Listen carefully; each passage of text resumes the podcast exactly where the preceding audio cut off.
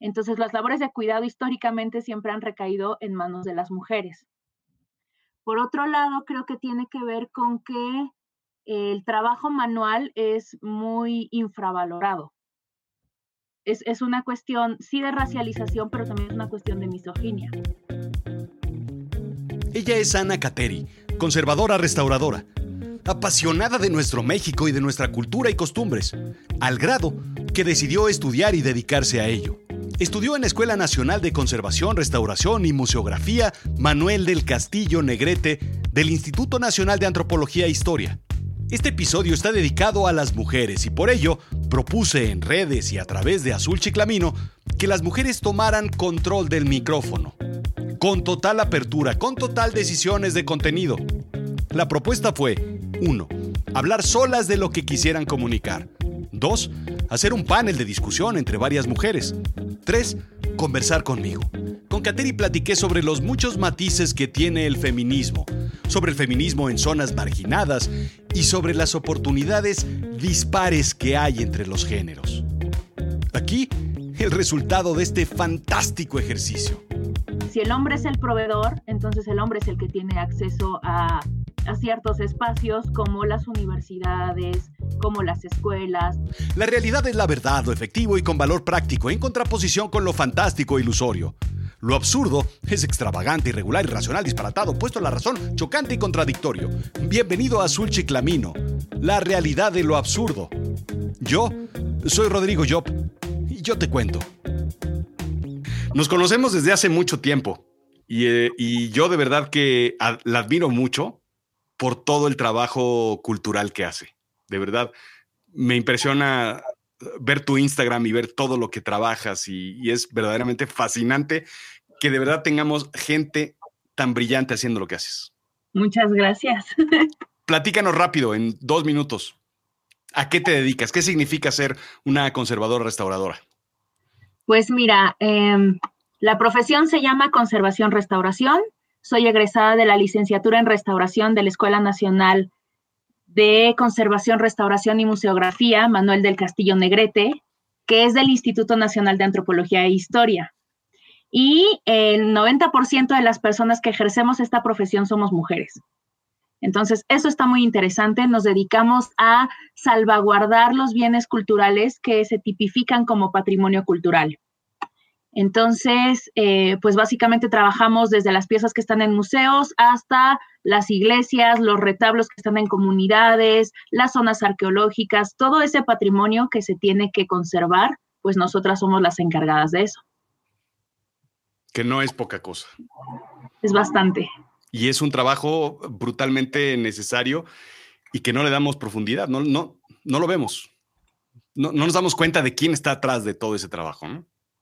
Sí es un poco como trabajo tras bambalinas. Exacto, exacto, muy backstage. Mira, de lo que queríamos platicar era precisamente sobre eso. Eh, me parece súper interesante la cifra que dices. 90% de las mujeres, 90% eh, de las personas en esa profesión son mujeres. Sí, más o menos. ¿Por qué, ¿Por qué lo ves así? Em, creo que tiene que ver con varias situaciones. La primera es que bueno, se tratan de labores de cuidado finalmente, ¿no? Conservación, restauración son labores de cuidado. Entonces, las labores de cuidado históricamente siempre han recaído en manos de las mujeres. Por otro lado, creo que tiene que ver con que el trabajo manual es muy infravalorado. Y tiene que ver em, con, e, esto va, va, a sonar tal vez un poco desvinculado ahorita que lo empiece a platicar, pero tiene que ver con un sistema racista. ¿No? En donde las personas a las que se les ha delegado el trabajo corporal o el trabajo manual ha sido a partir de la idea de que no pueden tener un trabajo racional, que generalmente son las personas racializadas en desventaja. Es decir, no es que la raza biológicamente exista, pero lo que existe es la idea de la raza. Entonces, esta idea de la raza se implanta en ciertas corporalidades y a partir de, este pensamiento como positivista, biologicista, eugenista, se empieza a pensar en las personas como más, más hacia lo animal que hacia lo racional, ¿no? Entonces, todo el trabajo manual y todo el trabajo corporal se ha delegado a ciertas corporalidades. Y ese es uno de los argumentos que, se tenía para pensar que la mujer era inferior. Es, una cuestión, sí, de racialización, pero también es una cuestión de misoginia. Claro. Entonces, yo pienso que muchos eh, hombres o varones desde una masculinidad frágil, le huyen mucho al trabajo manual porque lo asocian con lo femenino y lo asocian con algo que es menos racional. Entonces, creo que eso tiene que ver y lo otro con que son labores de cuidado, ¿no? Exactamente. Entonces, no sé, igual y ustedes díganme qué piensan. No, no, no, no, no, a mí me parece, sí, tristemente muy claro, muy, muy claro. Pero, una pregunta entonces, este, y algo que me estoy preguntando yo desde hace mucho tiempo es, desde hace no tanto tiempo para ser honesto, pero eh, este es un mundo hecho por y para hombres, justo como dices, por el, por el, por todo el proceso patriarcal que ha existido, finalmente los hombres han definido qué roles se juegan y cómo se maneja el mundo.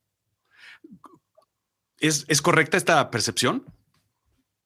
Sí, yo, creo que sí, al menos en el mundo occidental, no podemos hablar de lo no occidental porque, porque rigen otras reglas, que no digo que no haya patriarcado en sociedades que no son occidentales, digo que funciona de una manera un poco diferente, ¿no? Pero eh, tiene que ver con, con, este, con este dominio sobre, sobre otros, otros cuerpos, ¿no? El patriarcado es, digamos, un sistema de opresión, uno de muchos sistemas de opresión.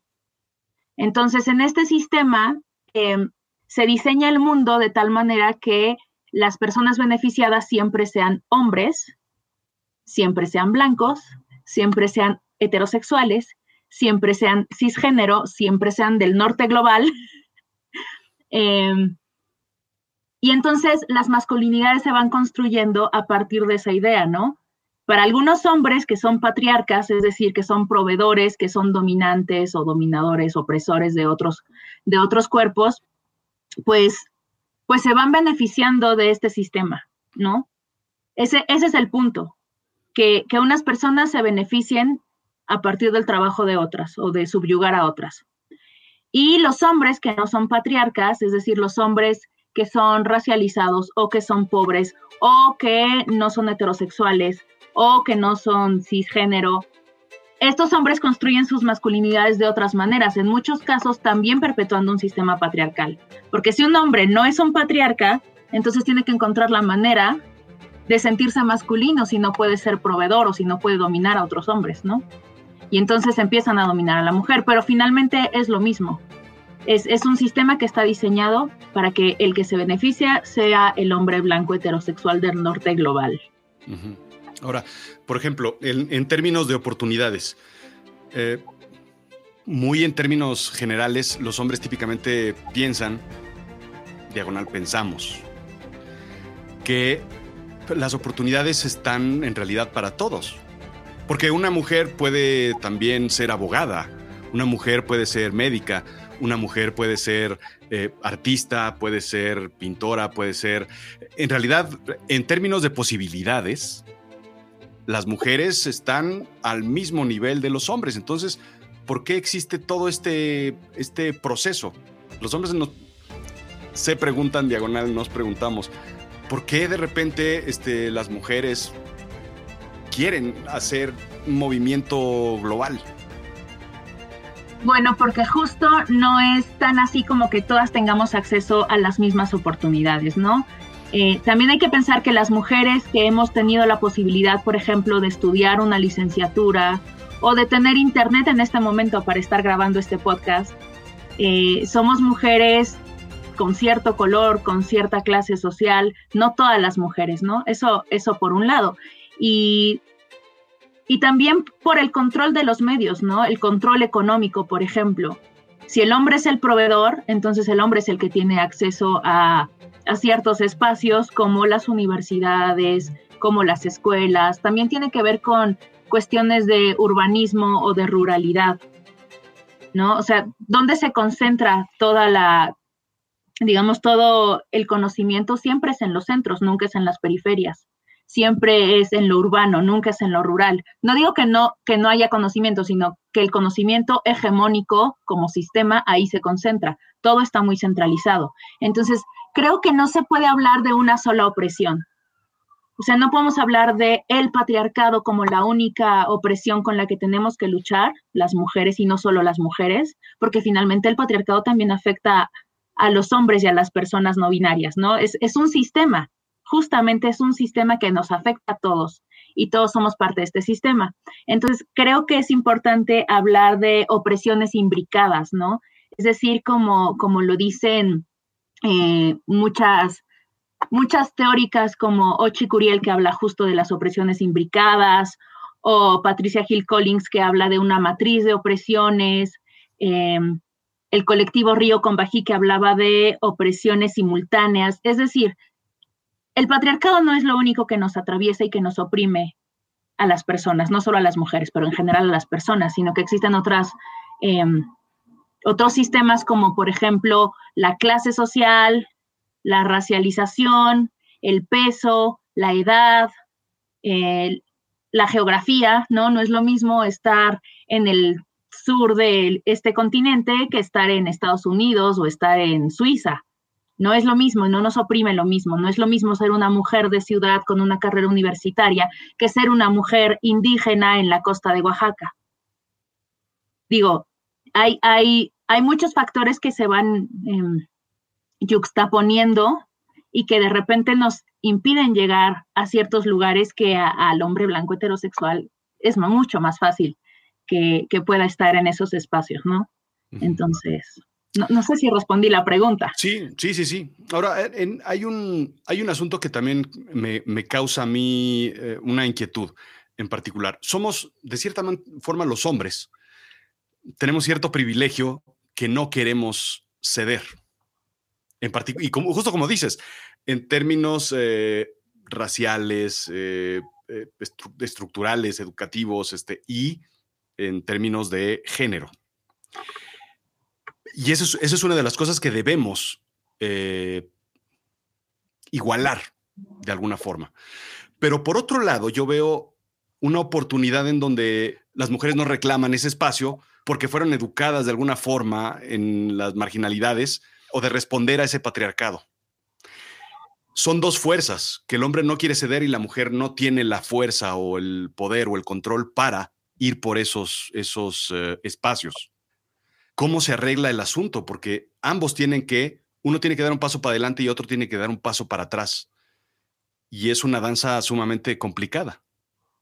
Pues mira, creo que es una cuestión de voluntades, es una cuestión de empatía, es una cuestión de humanidad. O sea, yo pienso que no es que las mujeres no tengan la capacidad o no, o no sean em, conscientes de lo que está sucediendo. Creo que muchos somos conscientes. También creo que la conciencia es un privilegio.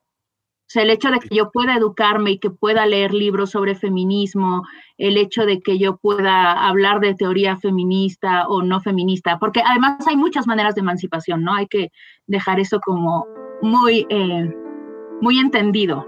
No hay una sola manera de luchar. Y no podemos luchar solas, ¿no? También. Entonces no, no tienes que ser feminista para emanciparte. Hay otras maneras. El feminismo también es una corriente que viene del norte global, ¿no? Que viene de Europa, de Estados Unidos y que aquí se adopta y se adapta. Entonces, creo que es una cuestión de voluntades. Es que si un varón realmente quiere hacer un cambio, se tiene que educar, tiene que dejar de esperar que nosotras lo eduquemos todo el tiempo. Que yo no digo que no haya que hacerlo, cada quien elige sus batallas ¿no? Hay feministas que dicen que, que no van a estar educando varones. Y hay otras que decimos que depende. depende quién, depende cómo. También hay muchos talleres donde pueden pagarle a alguien para que los eduque, ¿no? Em, creo, que, creo que es una cuestión de voluntades, o sea, sí creo que es una cuestión de que, de que queramos hacerlo que podemos tener toda la información y aún así no querer hacerlo, porque es demasiado cómodo. No, no querer moverse de, donde uno está y nos enfrentamos a este monstruo en el que nos damos cuenta de que somos partícipe de muchas acciones que no están bien. Incluso las mujeres. ¿no? Esta competencia de repente entre nosotras es un, es un pacto patriarcal. Yo creo que lo primero que podrían hacer los hombres, especialmente los hombres, es em, empezar a cuestionarse sus propios actos, ¿no? No se trata de, de decir, ay, ¿cómo las ayudamos? Desde su verticalidad, ¿no? Desde su paternalismo. Sí, sí, sí. No queremos que nos ayuden.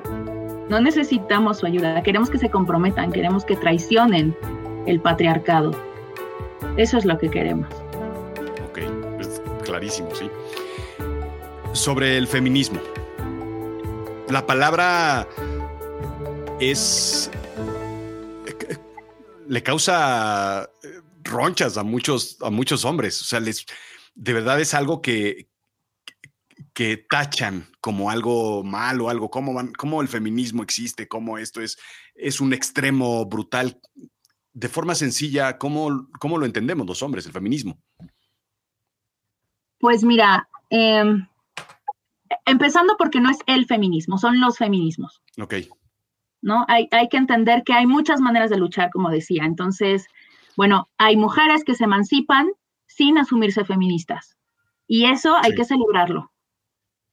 La otra cuestión, eh, dentro del el feminismo, no hay un feminismo, hay muchos. Está el feminismo liberal, el feminismo radical, el feminismo comunitario, el feminismo descolonial o decolonial, están los feminismos negros, los transfeminismos. Hay muchísimas eh, maneras y, lugares desde donde se lucha y muchas epistemologías también relacionadas con esto. Entonces, ¿por qué le causa roncha a los hombres? Especialmente a los hombres, no solamente a los hombres, pero tiene que ver con que se sienten amenazados, ¿no? Con esta fragilidad eh, que, tienen de, de, darse cuenta de que son opresores, ¿no? De que los incomoda. No querer hacerse responsables, es más fácil hacerse víctimas, ¿no? Es mucho más fácil ser víctima. Entonces creo que eh, creo, creo que tiene que ver con eso, con una misoginia internalizada, de no querer que las mujeres nos emancipemos, de no querer que, las cosas cambien para ellos, ¿no? Entonces, sí, bueno, se vuelve complicado. Yo creo que el feminismo, eh, el que se elija, el que cada quien elija para ejercer, pues es una manera de luchar, pero no es la única y creo que también hay que respetar eh, pues justo otras maneras de pensar. Claro. Y lo que, y lo que decías hace rato me, llama mucho la atención en términos de que sí es eh, general, sí es global, pero es muy particular el tono local que toma el feminismo en cada uno de los países, ¿no? Sí, y, no solamente en los países, sino que tiene que ver con las realidades que viven las mujeres. Eh, por ejemplo, las, mm, las opresiones que atraviesan a una mujer racializada en desventaja como una mujer negra o una mujer indígena, no van a ser las mismas que atraviesan a una mujer blanca. Por ejemplo, en cuestión de derechos sexuales, ¿no?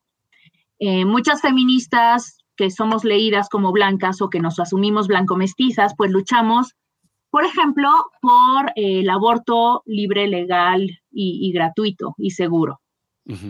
Eh, como una manera de defender nuestros derechos sexuales. Porque siempre se nos ha obligado como mujeres blancas a tener hijos, aunque no queramos, porque nosotras tenemos que estar en la casa cuidando a los hijos, eh, recluidas en un espacio privado, y no se nos ha permitido históricamente salir a espacios públicos, a, no sé, ser universitarias, por ejemplo, ¿no? Entonces los derechos sexuales van en esa línea. Pero para mujeres indígenas, la lucha de los derechos sexuales tiene que ver con que no las esterilicen a la fuerza cuando van a hacerse un chequeo médico, por ejemplo, cuando tienen un hijo y las esterilizan sin avisarles. Eso es necropolítica y eso es racismo, pero también es misoginia. Entonces la lucha en su realidad es completamente diferente, porque en, en esa necropolítica tiene que ver con una con un proyecto racial de blanqueamiento. Y eso es muy fuerte, o sea, es, es una cuestión de clasismo, es una cuestión de racismo, es una cuestión de misoginia, y, definitivamente no son las mismas realidades, entonces nuestros lugares de lucha son distintos, pero eso no quiere decir que no podamos compartir, que no podamos ser solidarias, que no podamos em, tomarnos de la mano y luchar juntas, ¿no? Y hay muchos eh, lugares eh, dentro del feminismo donde yo no comulgo, como estos feminismos separatistas o los feminismos transfóbicos, transexcluyentes como las TERF, que para mí eso es transodio o transfobia, ¿no? Eh, para muchas mujeres racializadas no, no es viable hacer un separatismo. No es viable, porque los varones también tienen que luchar contra el racismo. Entonces están acompañándose en diversas luchas, no pueden simplemente separarlos, porque eliminas a demasiadas personas, eliminas a los niños racializados, eliminas a los varones, y, es, eh, es, no sé, es demasiado segregar para mi gusto, ¿no? Sí. Entonces, y para las mujeres blancas creen que lo único con lo que, con lo que tienen que luchar es contra el patriarcado. Pero eso tiene que ver con que no viven el racismo y no viven el clasismo y no viven los capacitismos, ¿no? Entonces piensan que el mayor monstruo es el, es el patriarcado y pues no funciona así, son, son opresiones imbricadas. Entonces, sí, por, eso es, por eso es que hay muchos feminismos. exacto, y el problema es, no, no el problema, la situación es que es, es un matiz enorme de situaciones completamente distintas y una cantidad de tonalidades de grises en un país como este. Y claro, en, en más países y en otros países y en todo el mundo. Sí, y además hay eh, otros movimientos que no son feministas y que también están haciendo emancipación. Por ejemplo, las mujeres zapatistas, ¿no? Mujeres sotziles o celtales que no, em, no se asumen feministas, no tienen por qué asumirse feministas. Y hacen un encuentro de mujeres cada año en Chiapas para compartir, ¿no? Yo nunca he ido, nunca he sentido que sea mi lugar, pero pero es, es, muy interesante poder aprender de otros movimientos que no son necesariamente los feminismos.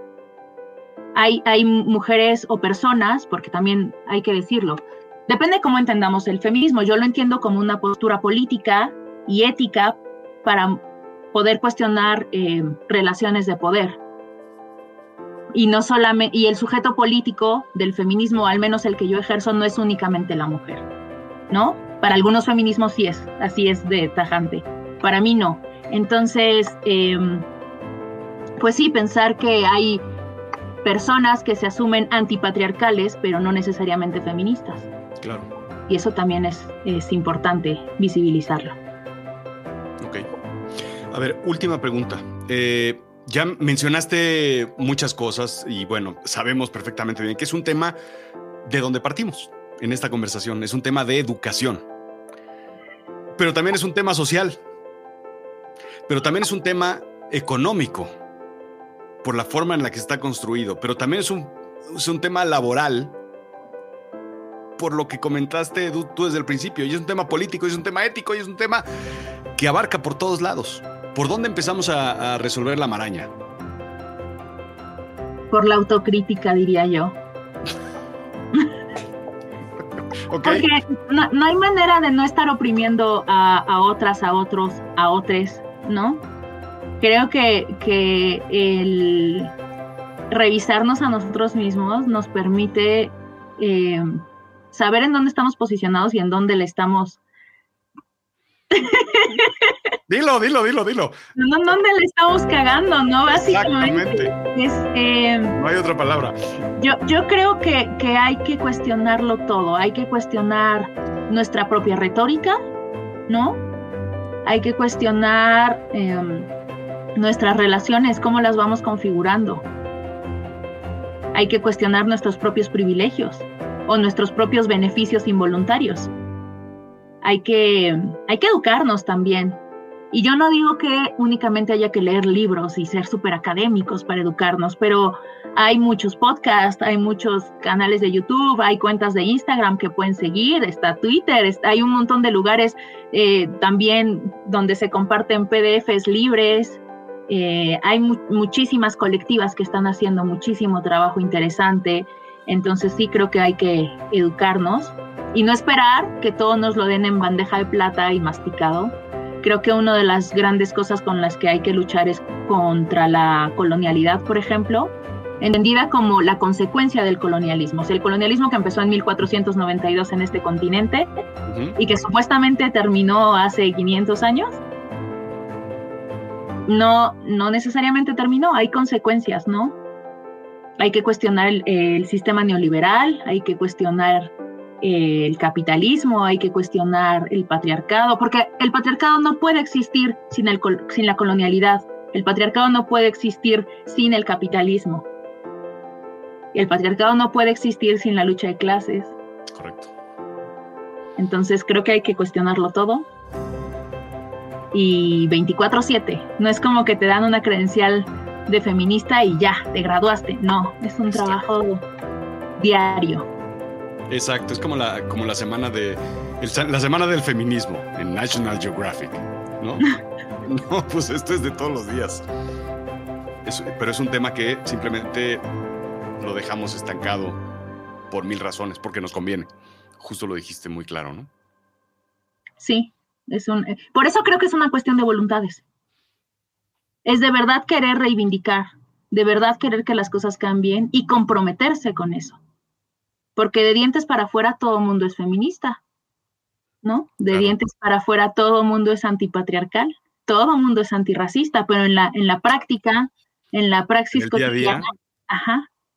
Exacto, en el día a día, en el, trabajo, en, en todos lados. Sí, y, no solo el feminismo, sino como la, lucha por la emancipación en general, por ejemplo, de las periferias, ¿no? Es, una cuestión que empieza en casa. Empieza en, en hacernos cargo, por ejemplo, de las labores del hogar en colectivo y no ayudando, ¿no? Sí. Estoy entrecomillando. Exacto. Muy bien. Pues eso es básicamente algo que se me esté yendo, algo que quiera subrayar, algo que, de verdad debamos escuchar, aunque lo hayamos escuchado mil veces. Em, pues a cuestionarse. Cuestionarse. Sí, yo tengo, yo tengo un drive con mucha bibliografía. Eh, normalmente lo estoy compartiendo en Instagram. Si alguien quiere ahí caerle, es arroba ana-cateri con i latina K-A-T-E-R-I. Perfecto por si alguien quiere o tiene dudas. También tengo algunas pláticas y textos, entonces, pero bueno, ahí les mandaré los links. Perfecto. subimos los, los, links. Ahí están este, en conjunto con, este, con esta emisión. Y de verdad, este, sigan a Ana Kateri. De verdad que es una persona excepcional y que admiro brutalmente. Mil, mil gracias por esta plática y esta conversación. Muchas gracias, Rodrigo. Yo también te admiro muchísimo y tu podcast es uno de mis favoritos, los mejores en español. Mil gracias. No es que el mundo haya cambiado. No, no, no, no, no, no, no. El mundo estaba chueco desde hace mucho tiempo. Hace falta arreglarlo. Es como ese mueble que tienes en tu casa, medio chuequito y que baila de aquí para allá. Nada más hace falta ponerle una calza para que se enderece. Hay que balancearlo todo. A veces no vemos más allá de lo que queremos ver. Hay una brutal miopía en términos de igualdad, no necesariamente de género, de oportunidades. Necesitamos alejarnos mucho de la figura patriarcal. Vemos la problemática, perdón, la situación desde nuestro microcosmos urbano. Y hay mucho más allá, afuera de nuestras ciudades. La pregunta no es ¿qué puedes hacer tú? Sino, ¿qué vas a hacer tú? ¿No crees? Esto fue Azul Chiclamino, la realidad de lo absurdo. Yo soy Rodrigo Job. Sígueme en Instagram, en Twitter, Rodrigo-Job. En Facebook, en YouTube y por supuesto en azulchiclamino.com. No dejes de escuchar Avisen a Berlín, la primera serie producida por Azul Chiclamino Originals. En, pues sí, en avisenaberlin.com. Gracias.